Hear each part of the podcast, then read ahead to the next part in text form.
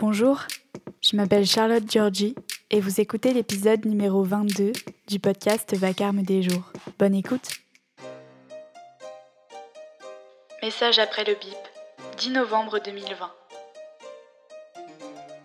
C'est une attaque personnelle, une attaque contre lui, une attaque contre moi-même, une attaque contre ces écrans qui dressent des barricades entre les gens, qui leur donnent des idées saugrenues, comme si tout était permis dans le monde qui n'en est pas un.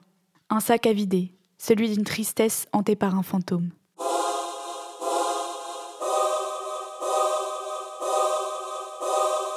Nous étions une alchimie de rire, une fusion des spontanéités, quelque chose qui n'était pas vraiment là pour exister et qui s'était frayé une place sur le podium des plus beaux moments de la vie, envers et contre tout.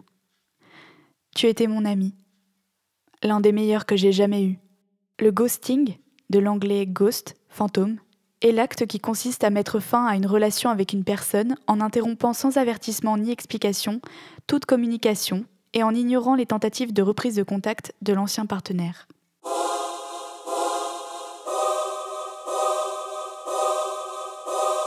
Tu étais mon ami.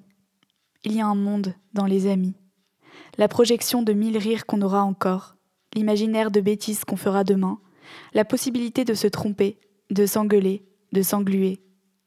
Tu étais mon monde, un des futurs où je me voyais, lumineuse, solaire, rayonnante. On parlait beaucoup, je pensais qu'on parlerait toujours, que nos mots ne s'interrompraient jamais, même s'ils devaient devenir brutaux, acerbes, cassants.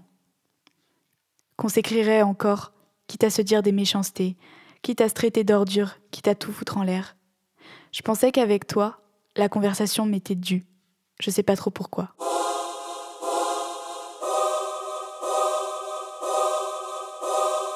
On avait beaucoup ri, toi et moi. On avait joué des jeux dangereux, on avait frôlé la chute des funambules, on avait fissuré les murailles de l'intime, on était devenus fragiles, de chair à vif. On avait recommencé en boucle les mêmes erreurs, chacun droit dans nos torts, déterminé à ne rien remettre en question qui puisse nous faire basculer d'un côté ou de l'autre du fil de la décence. Et c'était passé, à chaque fois.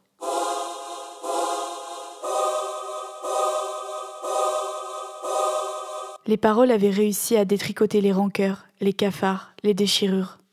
Les chevilles avaient été foulées, déjà, avant. Les côtes cassées. On avait réussi à continuer notre marche bancale.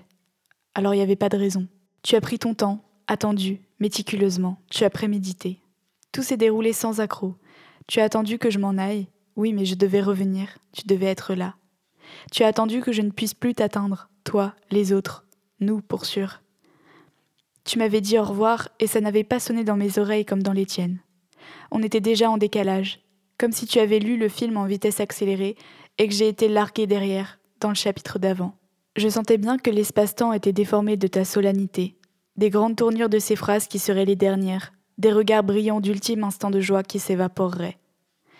J'ai beau chercher, me persuader qu'il y avait eu des indices, des miettes de pain du petit pousset, les appels de phare d'une voiture en bout de course, je ne peux rien voir maintenant que la partie est terminée. Les regrets ont falsifié mes souvenirs. C'était le 14 août, et je m'en souviens comme d'un jour d'hiver où il aurait neigé des tonnes de flocons qui assourdissent l'univers. C'était le 14 août, et ce jour-là tu es mort pour de faux.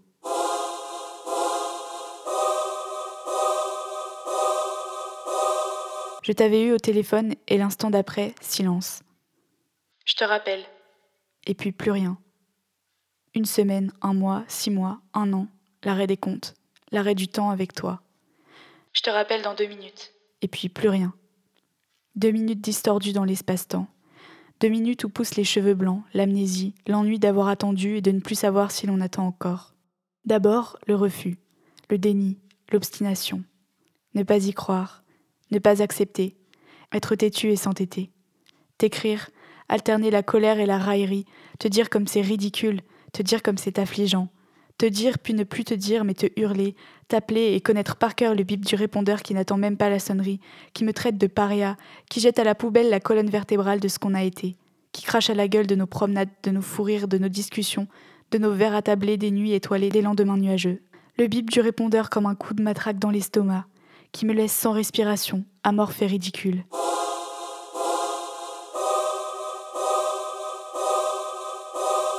J'ai fini par comprendre. Il n'y aurait plus que le répondeur. Il n'y aurait plus que le bip. J'ai fini par comprendre. Tu ne dirais plus jamais allô. Tu es mort ce jour-là, même si c'est pour de faux.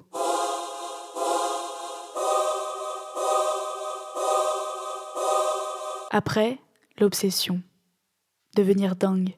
Vouloir des réponses, vouloir des ruptures, vouloir situer exactement le point de non-retour sur la frise chronologique. J'ai commencé à penser à toi. Je veux dire plus que d'habitude. J'ai commencé à penser à toi pendant que je pensais à autre chose, pendant que je pensais à rien, pendant que je pensais à tout. J'ai commencé à penser à toi de manière disproportionnée, de manière envahissante, de manière insupportable.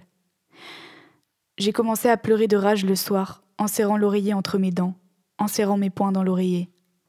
J'ai commencé à vouloir me battre, à vouloir te contredire, à vouloir déjouer les systèmes informatiques, les GAFA, les mots de passe de tes ordinateurs pour poursuivre la discussion interrompue. Pour te demander juste pourquoi.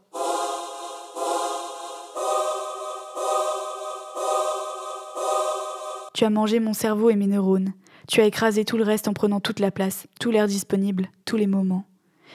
J'ai essayé de rentrer dans ta tête par tous les moyens, jusqu'à 5 heures, 6 heures du matin. J'ai essayé de fracasser mon téléphone contre les murs, de fracasser mon crâne contre les murs, t'exorciser. Ça faisait bientôt deux mois de répondeur.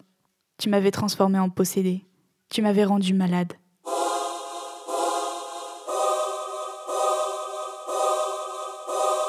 Alors je t'ai envoyé une lettre sans signer, comme si mon nom portait malheur. Ne pas savoir si la lettre s'est perdue, si la lettre est arrivée, ne pas savoir si tu l'as lue, ne pas savoir si tu l'as jetée, ne pas savoir si tu as eu un enfant, si tu as eu un cancer, ne pas savoir si tu me hais. Pire, ne pas savoir si je te hais, si je me hais, si je nous hais. J'ai fini par arrêter, pas parce qu'il le fallait, parce que ça ne marchait pas, parce que rien ne fonctionnait, parce que je me prenais ton répondeur dans la tronche à chaque minute de chaque heure de chaque jour. J'ai fini par arrêter, en attendant de trouver autre chose. Mais l'attente s'est peuplée de questions, terribles points d'interrogation. Tu me dévores par ton silence, tu me perfores de ton absence.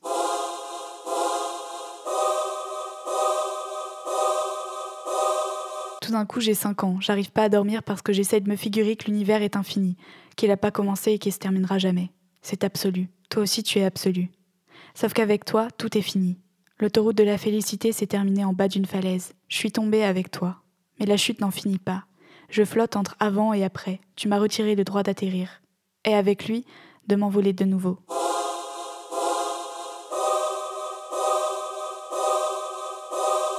Un an plus tard, les dates anniversaires commencent à s'égriner.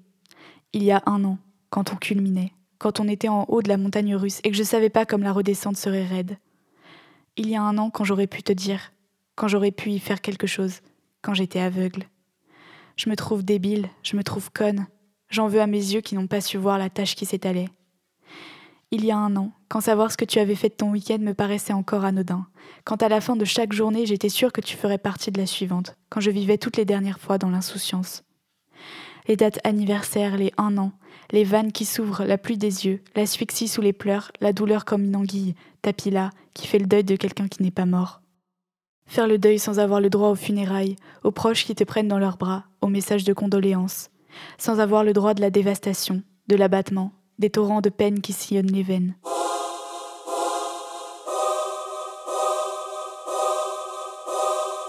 Et finalement, alors qu'on s'y attend pas, la résignation, l'armistice et le cessez-le-feu, je suis passé là où nous étions, là où nous nous sommes tenus, splendides, rieurs, affamés de mots que tu ne dirais jamais plus.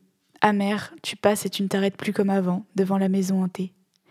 C'est un oubli qui n'oublie pas, c'est un oubli qui n'a pas le choix.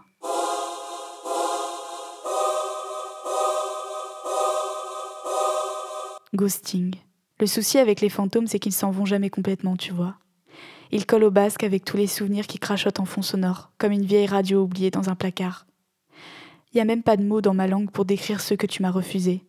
Il n'y a que celui-là, ghosting, qui soit disponible pour recevoir mon histoire qui a cessé d'en être une. Mon histoire et des milliers d'autres, notre histoire parmi toutes celles des autres. Vous qui les aimez après nous, vous n'avez pas le droit de nous interdire, vous n'avez pas le droit de piétiner le passé, vous n'avez pas le droit de noyer qui nous sommes dans le puits. Vous qui partez comme des voleurs, des voleuses, parlez, hurlez, criez, pleurez, déchirez-vous dans un bruit fracassant, Les mots qui heurtent, dites-les. Les portes qui claquent, claquez-les. Ne partez pas sur la pointe des pieds. Ne mourrez pas dans nos vies. Vous vivrez bien trop fort dans nos têtes. Vous n'avez pas le droit, parce que derrière l'écran resté vide, la sonnerie qui retentit dans le néant, les explications qui ne viendront jamais et qu'on tentera toujours de deviner, il y a des êtres humains qui essaieront de trouver la paix que vous leur avez volée. Vous n'avez pas le droit, parce que les histoires avortées ne déchirent pas seulement le présent, elles froissent le papier sur lequel continue à s'écrire le futur.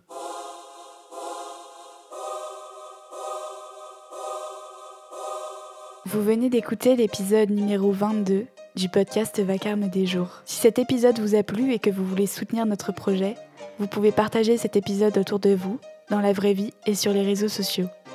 Si vous nous écoutez sur un appareil Apple, n'oubliez pas de nous noter sur votre appli de podcast. Ça prend seulement quelques secondes. Il suffit de nous mettre 5 étoiles et éventuellement de nous laisser un avis. Enfin, abonnez-vous au flux du podcast sur votre appli ou sur les réseaux sociaux listés en description pour ne rater aucune sortie d'épisode. Merci de votre soutien et on se retrouve jeudi prochain pour un nouvel épisode qui sera aussi le dernier de l'année 2020. À bientôt!